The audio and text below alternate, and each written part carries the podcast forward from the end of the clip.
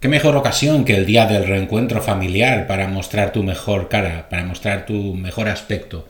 La verdad es que los San Francisco 49ers estuvieron particularmente bien en Seattle, sobre todo en la primera parte. Pocos errores, una gran defensa, una gran capacidad de encontrar los puntos débiles de la defensa de Seattle para anotar, un marcador tranquilo al descanso, luego hubo algunos problemas, pero se reaccionó muy bien y se consiguió una victoria muy contundente. Así que nos vamos a Filadelfia con muy buenas vibraciones.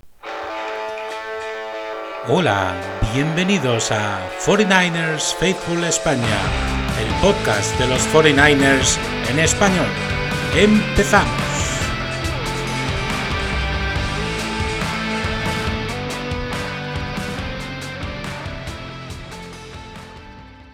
Bienvenidos a 49ers Faithful España, el podcast de los 49ers en español. Empezamos con el post partido de la semana 11 para los 49ers, la semana 12 de temporada regular en la que los 49ers se enfrentaron a Seattle Seahawks en el Lumen Field en Seattle, un partido de la NFC Oeste, un partido muy complicado, un partido que a priori iba a marcar y de hecho yo creo que va a marcar el futuro de la NFC Oeste y la verdad es que una victoria que hacía mucha más falta de la que parecía. Yo he dicho en repetidas ocasiones que no tenía excesiva fe en Seattle Seahawks, pero una cosa es no tener fe, una cosa es verte superior a un tu rival y otra cosa es demostrarlo sobre el terreno de juego. Me gustó San Francisco en Seattle, sobre todo en la primera parte, se jugó realmente bien. Creo que los Seahawks tiraron de carácter en la segunda parte para poner en aprietos a San Francisco, pero me gustó también la manera en que el equipo encaró esas dificultades. Es un equipo dirigido por Pete Carroll, es un equipo que no se va a rendir nunca, Seattle. Pasamos del 24-3 al 24-13 y me gustó cómo se enfocaron las cosas a partir de ahí, porque se consiguió una anotación con un gran pase de Purdy a Ayuk y luego una gran, gran defensa a cuatro minutos y pico del final, donde ya la cosa parecía un poco sentenciada con el marcador que a la postre fue el definitivo, pero donde los San Francisco 49ers mostraron tener una gran defensa, conteniendo en la yarda 21 los repetidos intentos de Seattle de conseguir una yarda para el primer down, simplemente. Pues lo intentaron tres veces y las tres veces fallaron. Me gustó eso, porque fue una, digamos, declaración de intenciones doble. Por un lado, podemos atacar y anotar cuando nos hace falta y por otro lado podemos defender y conseguir que nuestra defensa nos saque de aprietos también cuando nos hace falta. Todo eso en apenas cuatro minutos de partido. Ya digo, era un partido prácticamente sentenciado ante un rival que tenía alguna ausencia importante como la de Kenneth Walker, que tenía un Gino Smith que yo creo que jugó quizá un pelín afectado por, esos molestias, por esas molestias que tenía en el brazo. Pero bueno, pero había que hacerlo. Siempre es complicado jugar en Seattle, es un equipo que pone las cosas difíciles a los contrarios, una afición muy ruidosa, un estadio donde cuesta comunicarse y la verdad es que creo que hay motivos para estar contentos con esta victoria. No es quizá Seattle el mayor eh, digamos rival que nos vamos a encontrar este año, pero sí que es un rival siempre duro, siempre difícil y desde luego a mí me parece que empezar este tramo de tres partidos contra Seattle, después contra Filadelfia y luego en casa contra Seattle, era fundamental empezarlo con una victoria. Eh, y vamos a pasar, vamos a pasar 10 días hasta 11 días hasta el siguiente partido contra Filadelfia.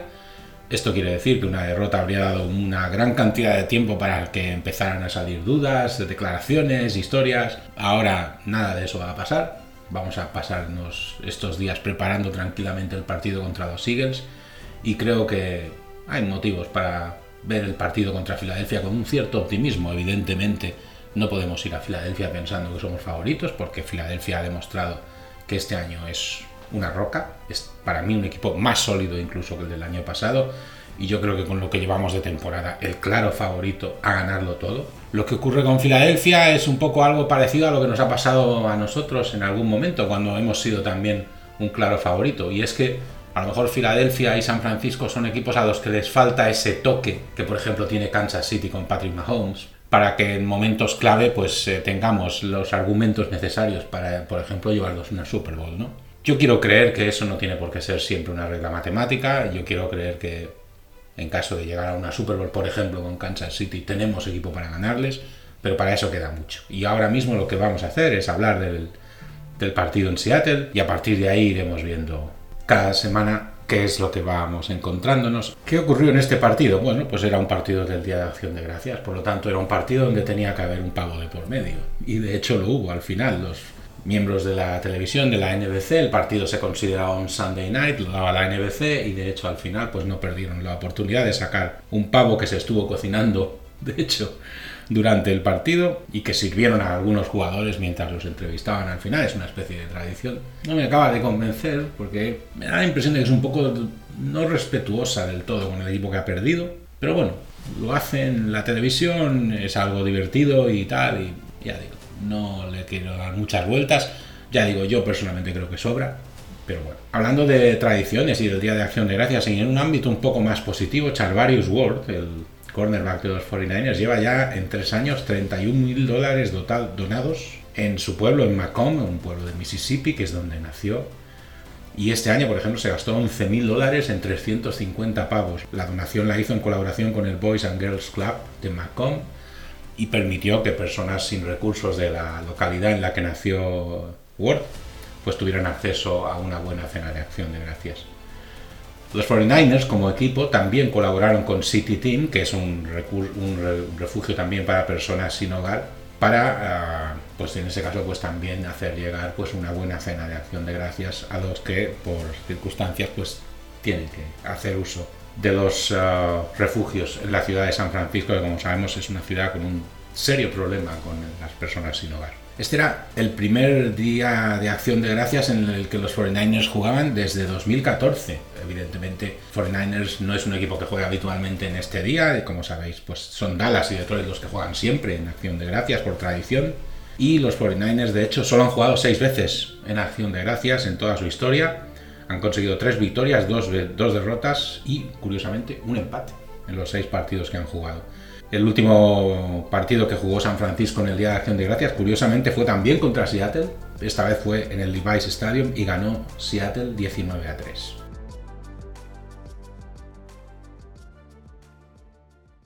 Como esta semana es una semana un poco especial, en la que el equipo ha jugado el jueves, en la que estoy haciendo el post partido un domingo, pues lo que he decidido es hablar más de curiosidades de la ciudad de Seattle. Tengo muchas, son muy divertidas, muchas de ellas.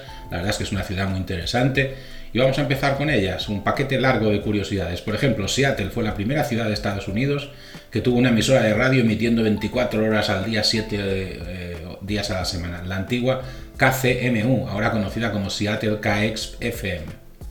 Seattle tuvo los primeros y los más largos puentes flotantes del mundo. Seattle tiene muchos barcos por la gran cantidad de agua que rodea y que pasa a través de la ciudad.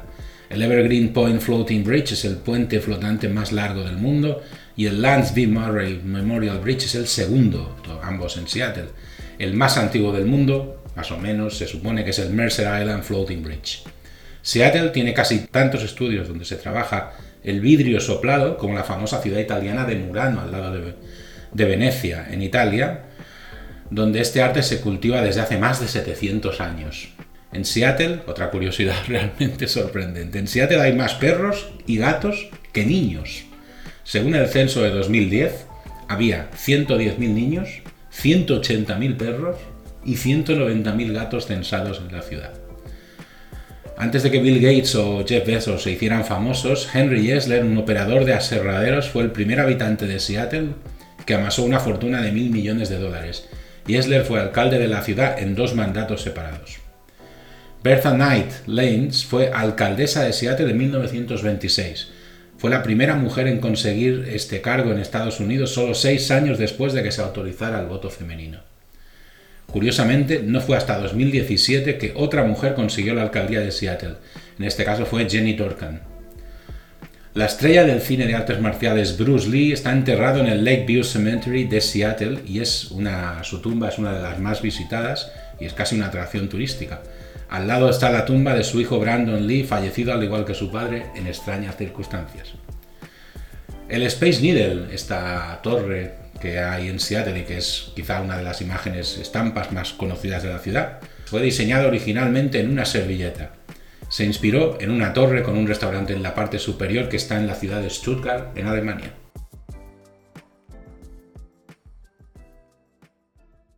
Bueno, pues vamos al postpartido porque hay cositas que explicar. Como decía, victoria muy clara, 31 a 13, una victoria muy importante en Seattle, una victoria contra un rival divisional siempre es importante y más a estas alturas de la temporada. Una victoria que nos pone en la clasificación con 8 victorias y 3 derrotas, con un empate múltiple que hay entre varios equipos por el segundo puesto en la NFC. Una victoria que además es la tercera en lo que a partidos divisionales se refiere. San Francisco ha ganado una vez a los tres rivales de división, a Los Ángeles Rams, a los Arizona Cardinals y a los Seattle Seahawks. Todavía le falta jugar una vez más contra todos ellos. Somos los primeros, por tanto, en la NFC Oeste, con dos partidos de margen a seis partidos de finalizar la temporada regular. Esto es lo que yo, conozco como el plan B. Es decir, si las cosas se complican, tenemos el plan B, que es agarrarnos a la NFC Oeste para conseguir el acceso a playoff. Esta victoria de todas maneras nos permite preparar el partido con Filadelfia, yo creo con cierta tranquilidad. No puedo decir que vayamos a ir a Filadelfia como favoritos, pero podemos ir a hacer cositas a Filadelfia. Luego hablaremos del partido en Filadelfia porque se acerca y es un partido muy importante. Una gran primera parte de la que jugó San Francisco en Seattle, una primera parte que acabó con 24 a 3 en el marcador, en la que se pueden destacar algunas cositas. Por ejemplo, que en sus primeras 5 posesiones en ataque, Seattle hizo 15 yardas de total offense, que es, yo creo, una indicación de a qué nivel estuvo la defensa en la primera parte. O sea, fue algo tremendo. Eh, estaban los Seahawks totalmente maniatados y yo, como he dicho muchas veces, San Francisco es un equipo que se nutre de su defensa. Es la base de todo y conseguir dejar a un ataque que no es malo como el de Seattle en 15 yardas en toda una primera parte es desde luego todo un logro. Antes del descanso, de hecho, pues DJ Dallas perdió el balón en un retorno que fue recuperado por Ronnie Bell con la ayuda de Charlie Warner que consiguieron un field goal en la posesión posterior. Antes de esto, McCaffrey consiguió dos touchdowns de, de carrera. Otra cuestión, los San Francisco 49ers llevan 52 puntos en sus primeras posesiones de partido. Son el cuarto mayor registro que ha conseguido cualquier equipo en las primeras 11 jornadas de la temporada regular desde el año 2000. Es decir, que los San Francisco 49ers tienen muy bien preparados sus inicios de partido y que esto es como una marca ya de este equipo, ¿no? el tener muy bien preparadas sus primeras posesiones. La cosa, sin embargo, se complicó en el tercer cuarto con la intercepción a Purdy que se convirtió en touchdown por parte de Jordan Brooks. Yo creo que el tercer cuarto demostró de qué pasta están hechos estos Seahawks. Son un equipo que seguro que en el descanso se planteó las cosas de otra manera completamente distinta. Consiguió forzar un punt eh, que dejó a San Francisco en una posición de ataque muy complicada, arrancando desde muy muy profundo, muy cerquita de su Enson. Purdy arriesgó en el primer down y ya y, de hecho pues arriesgó luego otra vez en el, segundo y hizo un pase para mí bastante malo que acabó interceptado por Jordan Brooks que consiguió el pick six. Después Seattle consiguió contener la ofensiva de San Francisco y otro drive largo que acabó en field goal. Esto hizo que el marcador pasara del 24-3 al 24-13. Y con esto terminó el tercer cuarto. Las cosas parecían inciertas en ese momento, pero San Francisco entró en el último cuarto, yo creo que con una muy buena actitud, y consiguió dos cosas, como decía antes. Lo primero, un ataque muy bueno, que acabó con un gran pase de Purdy a Ayuk de 28 yardas, que se convirtió en el touchdown de pase del equipo. Ha habido algunas voces críticas con esta jugada en el que se venía a decir que Purdy asumió tal vez cierto nivel de riesgo en esta jugada. La verdad es que el pase era muy bueno y viendo las repeticiones te da la impresión de que no puede ir a nadie más que a Ayuk, pero lo cierto es que había varios jugadores pendientes de la jugada, varios jugadores de Seattle, y lo cierto es que el pase tenía que ser excelente para tener el resultado que tuvo. Eso sí, siendo excelente era touchdown seguro, y de hecho fue lo que pasó. Ayuk tenía cierto margen para recibir, pero al mismo tiempo si el pase se desviaba, se quedaba corto o largo, había jugadores de Seattle de sobras para recibir el pase e interceptarlo. No fue así, fue una jugada clave porque de hecho dejó el marcador final, el 31-13, pero bueno, había que hacerlo y se hizo. Claro, ahora mismo hablar de, que fue un, gran pase puede parecer sonar ventajista, porque terminó como terminó. Como habría sido también un pelín ventajista acusarlo de riesgo innecesario si se hubiera interceptado. Lo cierto es que hay veces que hay que contar también con la capacidad de los jugadores de, conseguir cosas. Y en ese sentido yo creo que Purdy, si se ha caracterizado por algo, es por ser un jugador preciso. O sea, A lo mejor bajo presión, evidentemente su precisión baja, como la de todo el mundo, pero cuando consigues que tu línea esté lo suficientemente estabilizada, y a mí la línea de, ataque de los 49ers me dio una gran impresión en Seattle, lo cierto es que Purdy es un jugador preciso, y en ese sentido sí, había mucha gente alrededor de Ayuk, vamos a decir cerca de Ayuk, no alrededor, porque pegados a Ayuk no estaban, pero bueno, estaban ahí. Y hay que contar aún así con que Purdy es lo bastante bueno como para darle un pase excelente y que parezca hasta sencillo el touchdown, como de hecho dio la impresión de, que se convirtió. A partir de ahí, otra cuestión fue cómo se movió el equipo después, porque no solo se consiguió un touchdown que en cierta manera rebajó la euforia de posible remontada de los Seahawks, hasta el punto de que un posible 30, o sea, estaba el partido 24-13 y recuperar la posesión quería decir que se podían poner a una anotación. Pero los 49ers no solo se pusieron 31 a 13, es que en la siguiente posesión consiguieron que, a pesar de que Seattle fuera capaz de mover el balón y de llegar hasta la yarda 21, se quedó en segunda y una, si no recuerdo mal, en esa yarda 21, e intentó segundo, tercer y cuarto down y no consiguió moverse. No consiguió pasar de ahí. De hecho, tuvo, como intentaron el cuarto, down y lo fallaron, hicieron un turnover on downs y tuvieron que devolver el balón. A mí, sobre esta jugada, dos cosas. Primero, yo creo que Pete Carroll posiblemente equivocó en el planteamiento. Es decir, yo creo que con 31 a 13 habría sido más sensato chutar, ponerse 31 a 16 y confiar un poco en su defensa. No lo hizo y yo creo que hundió definitivamente a su equipo. A ver, esto también es muy ventajista. Yo ya he dicho que a mí me parece que Carroll es un buen entrenador que plantea muy bien los partidos y que a veces comete sus errores, igual que todo el mundo. Pero el tema es que a mí personalmente quizá me habría gustado más verle chutar, porque al fin y al cabo no era, o sea, se iban a quedar a dos posesiones igual y tampoco iba a ser una gran diferencia la situación en la que iban a estar chutando o intentando seguir. O sea que en ese sentido yo habría intentado chutar, no lo hicieron y bueno, la cosa quedó como quedó. Pero por otro lado, hay que destacar y mucho el, valor, el mérito de nuestra defensa, evidentemente, porque estamos hablando de una yarda y de tres intentos para pasar esa yarda que generalmente no suele dar tanta guerra, a no ser que te encuentres con una línea defensiva tan potente como la que tiene San Francisco. Y en ese sentido, pues hay que, destacarlo. O sea, tenemos una defensa que hace jugadas, no solo ataque las consigue. Y eso es muy útil en un equipo ganador. Me gustaron también algunas cosas aisladas, porque evidentemente cuando se habla de la secundaria, hemos hablado este muy poco de la secundaria de los 49ers. Ah, si este podcast hubiera empezado en una temporada anterior, seguramente habríamos hablado mucho más. Sabidos eran los problemas que teníamos en la secundaria. Yo creo que el fichaje de Charvarius Ward en ese sentido ha venido muy bien para estabilizarla. Creo también que los 49ers han dado con Deomodor Lenoir con otro cornerback de, buen, de buena capacidad, de buen nivel. Pero yo, a mí me gustó mucho cómo funcionó la secundaria en general en lo que a la contención de dos jugadores muy complicados de marcar se refiere. Uno por su tamaño, que es DK Metcalf, que es un receptor enorme, grandísimo que tiene Seattle. Y otro Tyler Lockett, que es un jugador más pequeño y muy hábil ¿Qué utilizó la secundaria de los 49ers repetidamente contra estos dos grandes receptores que tiene Seattle?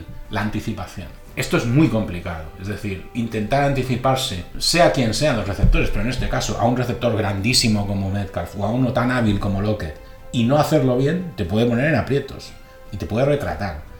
Por suerte no ocurrió y Metcalf y Lockett pasaron por el partido casi inadvertidos. Los números de pase de Gino Smith de hecho se resintieron por ello. Pero es una cuestión que yo creo que los Seahawks van a explotar, van a intentar explotar para cuando jueguen en Seattle dentro de unos pocos días. Porque si San Francisco utiliza la misma manera de defender a los wide receivers de Seattle, en mi opinión está asumiendo un cierto riesgo. A ver, evidentemente, si empieza el partido en, contra Seattle dentro de unos días en el Levi's Stadium y consiguen un pase larguísimo a Metcalf o Lockett por anticipar, Ahora podríamos decir, ¿ves? Tenía razón, era, un error funcionar así. Yo quiero pensar que no, yo quiero pensar que, no, que en parte también los Seahawks no tuvieron su noche y que en ese sentido, pues no les llegaron balones lo suficientemente buenos a, sus receptores para conseguir poner en aprietos a la defensa de San Francisco. ¿no? Pero bueno, pero a mí me gustó mucho la anticipación de la secundaria, estuvo muy, muy, muy rápida de movimientos y muy bien. Luego hablaré de una lesión que nos está diezmando un pelín una zona de la secundaria, pero bueno, en principio bien. Y ya digo, hemos hablado muy poco este año de la secundaria. Yo creo que en general se nota la mano de Wilkes. Recordemos que Wilkes se le fichó por ser un especialista precisamente en la secundaria. Y la verdad es que se, se está hablando poco de este tema y yo creo que eso en este caso es buena señal. Eh, muy bien también la línea ofensiva. Muy, muy bien. Sobre todo en la primera parte. No es la mejor línea de defensa de la NFL la que tiene Seattle, pero tampoco es mala. Tienen buenos jugadores, tienen jugadores agresivos. En el tercer cuarto pusieron en aprietos a nuestra línea de ataque. Pero yo creo que hay que, hay que destacar y mucho lo bien que estuvo nuestra línea de ataque, porque además cuando ha estado bien otra vez la línea de ataque, hemos vuelto a ver la, buena, la mejor versión de McCaffrey, que esto es matemático. Es decir, McCaffrey es running. Y McCaffrey no es como digo Samuel, que es una especie de white back que puede jugar de cualquier cosa. McCaffrey es running back, running back. Sí que recibe pases de tanto en tanto, pero para que su juego brille tiene que hacer carrera. La verdad es que McCaffrey hizo un gran partido en lo que a carrera se refiere, sobre todo en la primera parte fue virtualmente imparable. De hecho, McCaffrey hizo 114 yardas de carrera y dos touchdowns. O sea que en ese sentido podemos estar más que satisfechos con el gran partido que hizo McCaffrey pero no se puede contemplar siquiera la posibilidad de que McCaffrey haga un gran partido sin una línea de ataque que funcione como es debido. Y en ese sentido, yo insistiré una y otra vez, Trent Williams es un jugador clave, es que se ha notado la vuelta de Williams, yo diría vamos, casi tanto o más como la de Divo Samuel, si no más. Es posible que más. Lo que pasa es que, claro, con los jugadores de la línea, pues claro, los jugadores de la línea no hacen estadísticas que llamen la atención, no hacen cosas que se vean mucho, pero está siendo clave, clave, clave el buen funcionamiento de la línea de ataque. Eh, yo en, su momento dije que con la vuelta de Williams tendríamos media línea de ataque y que el otro lado de la línea quizás sigue siendo un pelín débil. Vamos a ver qué ocurre en Filadelfia, porque hasta ahora los test que hemos tenido contra Jacksonville, contra Tampa y contra Seattle, siendo equipos de buen nivel, a lo mejor no son equipos, bueno, a lo mejor no, seguro, no son equipos como Filadelfia. Vamos a ver qué tal aguanta nuestra línea de ataque en Filadelfia, donde la verdad es que el, partido de playoff del año pasado pues lo pasamos muy mal. O sea que en ese sentido veremos a ver eh, lo que ocurre. Purdy, 21 de 30, 309 yardas, un sack solamente para una yarda perdida. Esto es otra prueba de la buena operativa de la línea de ataque, un, bueno, un touchdown conseguido de pase y un partido en el que yo creo que Purdy, pues bueno, tuvo una intercepción, esto le bajó mucho el rating, no fue un partido ni mucho menos como los últimos que ha jugado, pero, pero bueno, pero yo vi a Purdy también bastante bien, quizá no tan, tan sumamente bien como cuando la semana antes contra Tampa, pero bueno, la verdad es que bien Creo que en la jugada de la intercepción, sinceramente, se asumió un riesgo un poco absurdo. No entiendo muy bien qué estaba intentando hacer San Francisco en esa jugada, porque desde que dio el primer pase y no fue, fue un incompleto, se vio venir que la intercepción flotaba en el ambiente. Pero ya digo, me gustó cómo reaccionó el equipo después de eso, se dejaron de hacer tonterías, no sé si esta jugada fue, no sé, no la tengo muy clara porque no me parece la manera de salir de una situación como la que estaba San Francisco, muy, muy, eh, digamos, metido en su propio campo. Pero bueno, tampoco. Ahora no hay que darle muchas más vueltas porque al final pues fue una cosa casi anecdótica. La verdad es que se asumió un riesgo un pelín innecesario porque metió un poco en el partido a un equipo que estaba muy muerto en el descanso como era Seattle y no les hacía a los Seattle Seahawks, no les hacía ninguna falta una ayuda. O sea, se, bastan y se sobran para ponernos en problemas. Gino Smith jugó con molestias, como todos sabemos, hizo 18 de 27 en pases, 180 yardas, una intercepción y recibió 6 sacks. Ahora hablaremos de la defensa y de los sacks porque fue algo muy importante. En carrera, San Francisco, 169 yardas en total, una, una gran cifra diría yo. Christian McCaffrey solito hizo 114 Dos, dos, touchdowns, 39 yardas de carrera de Mitchell, de Elijah Mitchell, que volvió a estar bien. Yo creo que a ratos, además, llevando al equipo él, dándole bastante descanso a McCaffrey. Sobre todo en la segunda parte, yo creo que Elijah Mitchell tuvo buenos minutos. Poco a poco va sacando un poco la cabecita y va haciendo números. Yo no espero tampoco de Elijah Mitchell que haga partidos de 200 yardas de carrera y 3 touchdowns. No, no es para eso, para lo que lo tenemos. Está claro que Elijah Mitchell no es Christian McCaffrey y por lo tanto eh, su tiempo de juego es limitado. Pero cuando salga tiene que hacer partidos como este. Esto es lo que yo espero, ¿no? Estas 39 yardas le vi llevando drives y haciendo las cosas bien y es lo que se espera de él. En la primera parte, de hecho, consiguió también un touchdown de, de carrera Divo Samuel, que hizo al final 15 yardas de carrera. En pase, Divo consiguió 79 yardas, Ayuk consiguió 50 y un touchdown. Hubo más repartición de lo habitual en lo que al juego de, de pase se refiere, pero bueno, estos fueron los mejores números de los receptores de San Francisco. Faltas, esto es muy curioso. San Francisco hizo solo 3 y solo 20 yardas. Esto es muy interesante porque conseguir en un partido, en un entorno complicado y ruidoso como Seattle, hacer solo 3 faltas y penalizar solo 20 yardas, pues está muy bien. La verdad, está muy bien y hay que destacarlo. Igual que muchas veces critico las faltas del equipo que hacen las faltas descuidadamente y como si les diera igual cometer errores y faltas y indisciplinas varias, esta vez hay que reconocer que se hicieron las cosas muy bien. Otras estadísticas que a mí me gustaron, 5 de 11 en conversiones de tercer down, 3 de 4 en conversiones de ataques en la red zone. Estas son buenas, porque esto demuestra que algo que se había ido un poco a pique durante la racha de derrotas, ha vuelto a mejorar, que es la capacidad de ser decisivos con el balón controlado en ataque en, situaciones un poco complicadas, como es de tercer down, o en situaciones de red. Ya digo, igual Seattle no es el mayor problema con el que nos vamos a encontrar en términos de defensa, ¿no? Ya dijimos en la previa que la defensa de Seattle no es una defensa de las mejores de la liga, pero bueno, tampoco es una defensa patética. Y en ese sentido, pues hicieron los San Francisco 49ers un buen trabajo. Al mismo tiempo, todos los drives anotadores de San Francisco, esto me parece interesante, quedaron por debajo de los 5 minutos de duración, lo cual quiere decir que el equipo ya no es el equipo de, de, las últimas temporadas al que le costaba un pelín anotar. Era un equipo que conseguía anotar, pero a base de trabajarse mucho los drives. Este equipo tiene un punto no diría explosivo, porque no es la palabra. No somos los Kansas City Chiefs, no somos un equipo de ese tipo, pero tenemos más capacidad de anotar más rápido de lo que teníamos en los últimos años. ¿Por qué?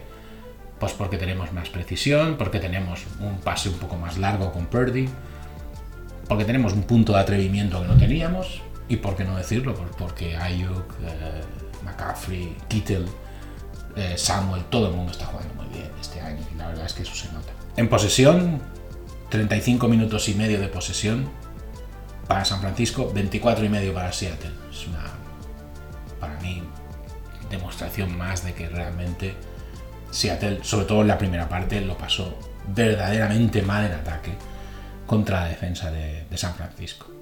En turnover, solo la intercepción de, de Purdy, la verdad es que fue una intercepción, ya digo, un pelín absurda. Y luego Embry le hizo una intercepción a Gino Smith y aparte pues se consiguió también un fumble recuperado.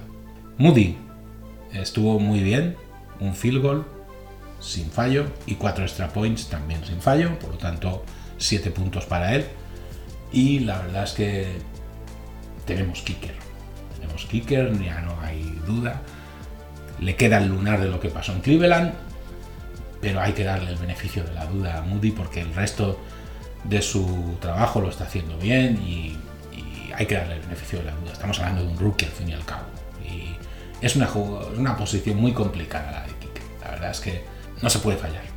No se supone que vas a fallar nunca y son humanos y a veces pueden fallar, ¿no? Y sí es verdad que podemos decir que a lo mejor alguno en plan muy radical dirá que se nos escapó el partido en Cleveland por culpa de Moody, y a lo mejor incluso lo vamos a echar en falta ese partido. Es posible, es posible, pero para estar ahí primero hay que llegar y hay que salir y hay que chutar y hay que aceptar la presión que supone pues cargar la responsabilidad de todo un equipo en un solo jugador y en un momento clave vamos a darle un margen de confianza y veremos qué pasa con, con Jake Moody. Seattle En ataque, solo 88 yardas de carrera total, 47 de ellas para Charbonnet, que puso mucha voluntad, pero yo creo que no es, no es Kenneth Walker tercero. Un solo receptor llegó a las 41 yardas, eh, consiguieron pues 200 y pico yardas de pase, los, perdón, 180 yardas de pase, los eh, Seahawks, que son poquitas. Eso sí, consiguieron tener a varios receptores recibiendo pases, pero 180 yardas y solamente, a ver si lo digo bien, 88 de carrera, pues es muy poquito,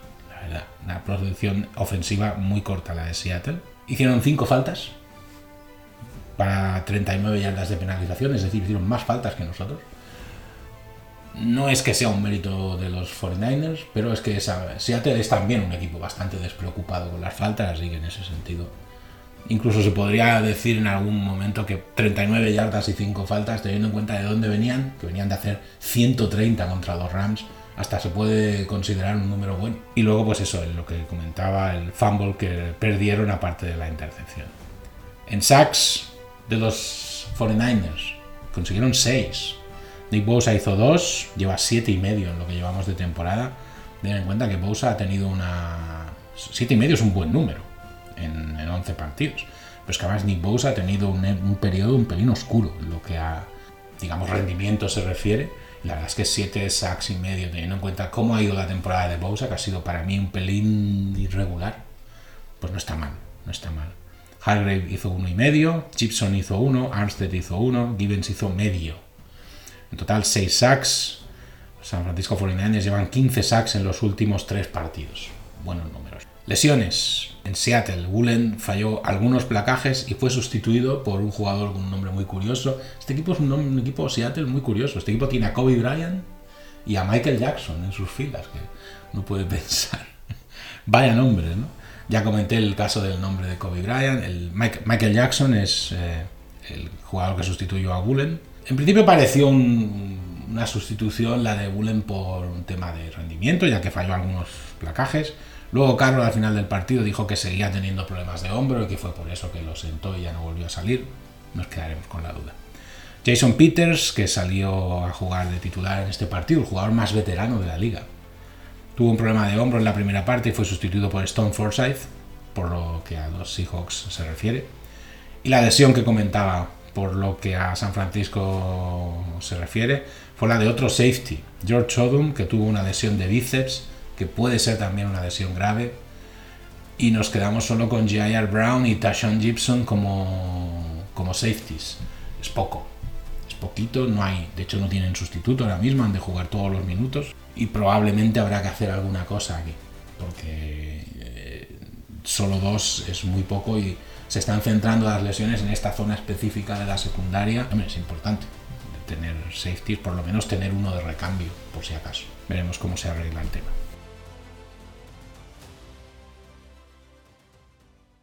Última tanda de curiosidades sobre Seattle, una ciudad con unas curiosidades realmente sorprendentes. Por ejemplo, en Seattle hay un muro completo lleno de chicles usados.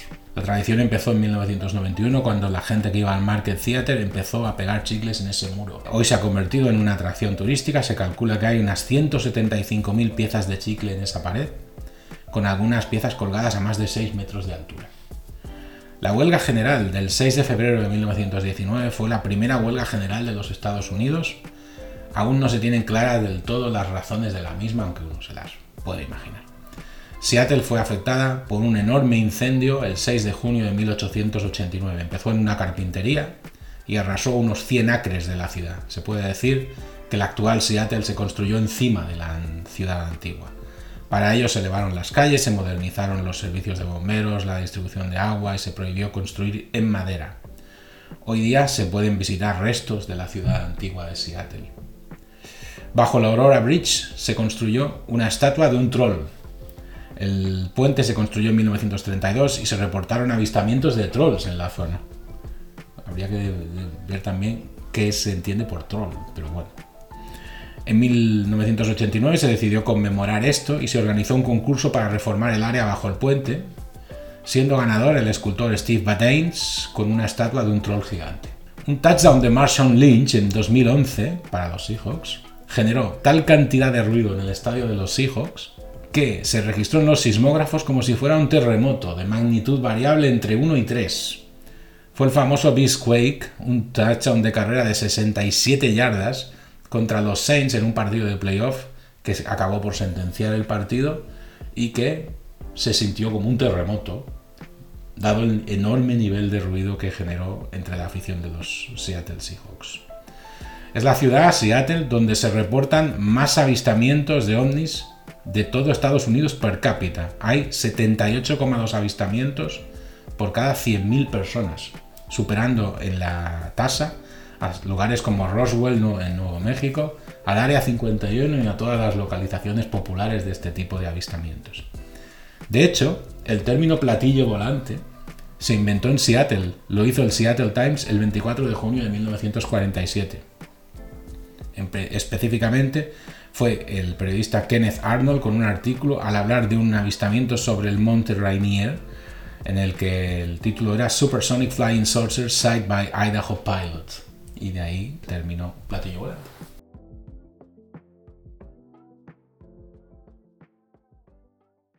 Suscríbete a nuestro podcast. Busca 49ers Faithful Spain en las principales plataformas de podcast: Spotify, Apple Podcasts, Amazon Music, iBox, Castbox.fm, Google Podcast. Los enlaces a todas estas plataformas disponibles en nuestra página web 49ersfaithfulspain.transistor.fm. Estamos también en X, antes conocido como Twitter e Instagram. 49ers Faithful ES en los dos casos. Bueno, pues con esto tendríamos el postpartido de este choque en Seattle. La verdad es que para ser un partido clave fue un partido además en el que yo suponía que íbamos a pasarlo mal. Yo creo que a ratos lo pasamos mal.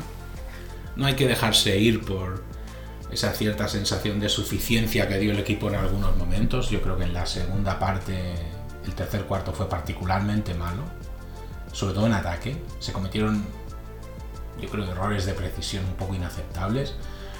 No entiendo, ya lo he dicho antes, no entiendo muy bien la jugada de la intercepción, la verdad. Yo creo que estábamos provocando a Seattle a que nos robara el balón y, nos saltamos un poco el manual de cómo hay que salir de una situación en, como esta, en la que tienes el balón muy cerca de tu propia Enson, asumiendo un riesgo para mí un pelín absurdo. Espero que sirva la elección, que seamos en ese sentido, yo creo que un poquito más conservadores y que en una situación similar no volvamos a dar tanta ventaja, al contrario, porque es que Pick Six de Brooks fue en segundo down, pero ya el primero pareció muy, muy interceptable. Ese sentido, pues mal. Nos toca ahora Filadelfia. Eh, hay casi 11 días para preparar el partido, la verdad es que eso es una ventaja, más descanso, capacidad de recuperar a algunos... Hay mucha gente en la enfermería, pero vamos a ver qué, pasa sobre todo con Odom.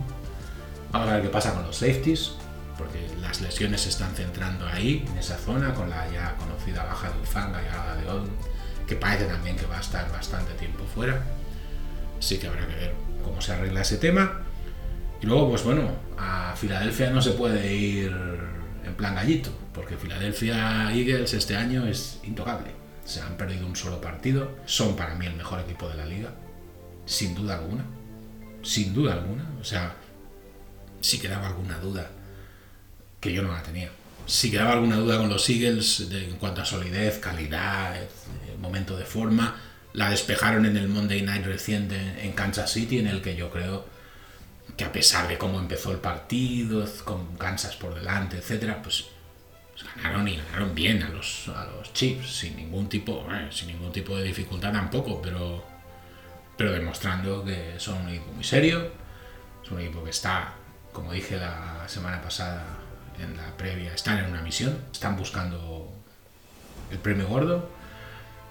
Y a ver, pues eh, vamos a ver si en el partido que vamos a jugar contra ellos, pues podemos plantearnos la posibilidad de engancharles en lo que a la NFC se refiere. A mí me da la impresión de que incluso ganando va a ser muy difícil. Mi nivel de confianza y de en los Eagles, en el sentido de que van a seguir haciendo las cosas bien, es así de alto. Aunque les ganáramos eventualmente y nos pusiéramos a un partido de ellos, yo dudo que les pillemos. Otra cosa es que, por ejemplo, pues pudiéramos empatarles con la victoria en el siguiente partido, que les pudiéramos empatar en lo que la victoria es derrota. Entonces yo, pues bueno, pues a lo mejor sí, ¿no? Pero ellos con un partido de margen, un equipo tan serio como los Eagles, tiene para mí suficiente para pues, ganar la NFC con suficiencia y poderse pues en situación de, de quedar exento del wildcard, ¿no? Así que bueno, yo creo que hay que ir hay que ir también pensando mucho en lo que ocurrió en el partido de playoff, en que no ocurra lo que ocurrió en el partido de playoff en lo que a lo negativo se refiere, porque fue un partido desastroso, hay que ir también con ganas. O sea, a ver, todo el mundo cuando ha perdido contra un equipo en una situación así, después es lógico que si te vuelves a enfrentar a ellos vayas con muchas ganas, hay que ir con muchas ganas. Pero no veo nada, no vería nada extraño salir de Filadelfia con una derrota más. Y en ese sentido, pues bueno, pues habrá que volver a lo nuestro, pensar en Seattle y luego pensar eh, en los siguientes partidos, sobre todo en ese partido que quedará complejo, complejo. Porque yo creo que a partir del partido de Filadelfia y luego el choque contra Seattle, yo creo que el único partido verdaderamente difícil que le quedará a San Francisco, y por suerte va a ser en casa, será el partido contra los Ravens, que va a ser muy complicado también. Así que bueno, veremos a ver qué, ocurre y vamos a ver si, si todo va muy bien contra Filadelfia.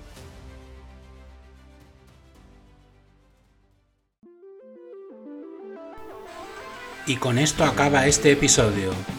No olvides suscribirte a 49ers Faithful España. Espero que te haya gustado. Adiós.